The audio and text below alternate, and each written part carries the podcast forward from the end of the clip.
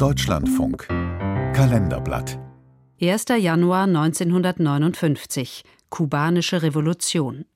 Vor 65 Jahren stürzte Fidel Castro das Batista-Regime. Ein Beitrag von Andrea Kart. Auch wenn ich dafür bekannt bin, lange Reden zu halten, seien Sie nicht beunruhigt. Ich werde mich so kurz wie möglich halten und versuchen, hier nur das Notwendigste vorzutragen.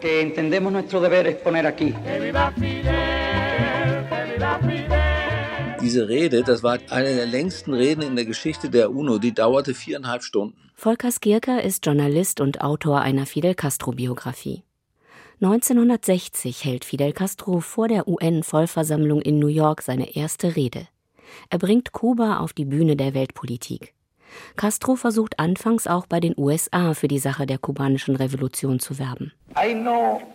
Ich weiß, Sie sind besorgt darüber, dass wir Kommunisten sein könnten, aber ich sage Ihnen sehr deutlich, wir sind keine Kommunisten.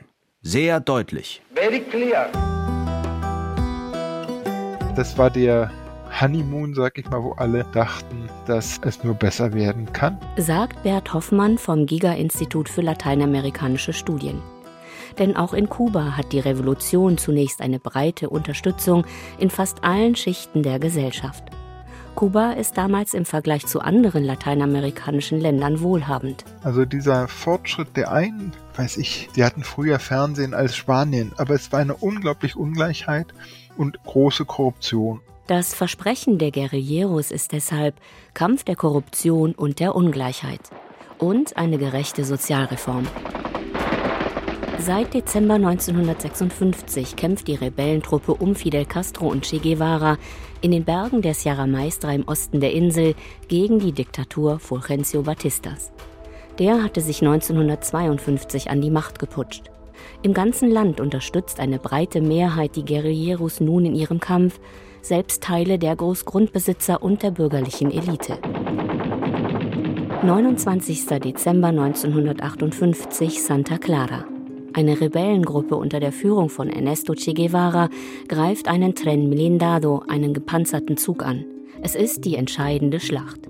Mit den erbeuteten Waffen rücken die Guerilleros vor auf die Hauptstadt Havanna. Es war ja nicht nur ein Sieg der Revolutionäre, sondern es war ja eigentlich eine Implosion des alten Regimes. Das war eigentlich so, dass ein Großteil der Truppen Batistas dann desertierte und überlief, weil es ein verlorenes Schiff war. Am 1. Januar 1959 sind wir in Santiago de Cuba angekommen. Endlich, denn der Weg hierher war lang, aber wir sind schließlich angekommen. Diesmal wird die Revolution nicht scheitern. Diesmal wird die Revolution zum Wohle Kubas endlich siegen. Diktator Batista flieht noch in der Silvesternacht mit den Taschen voller Geld in die Dominikanische Republik. Fidel Castro genießt seinen Sieg in einem einwöchigen Triumphzug quer durch Kuba. Am 8. Januar 1959 erreicht er Havanna.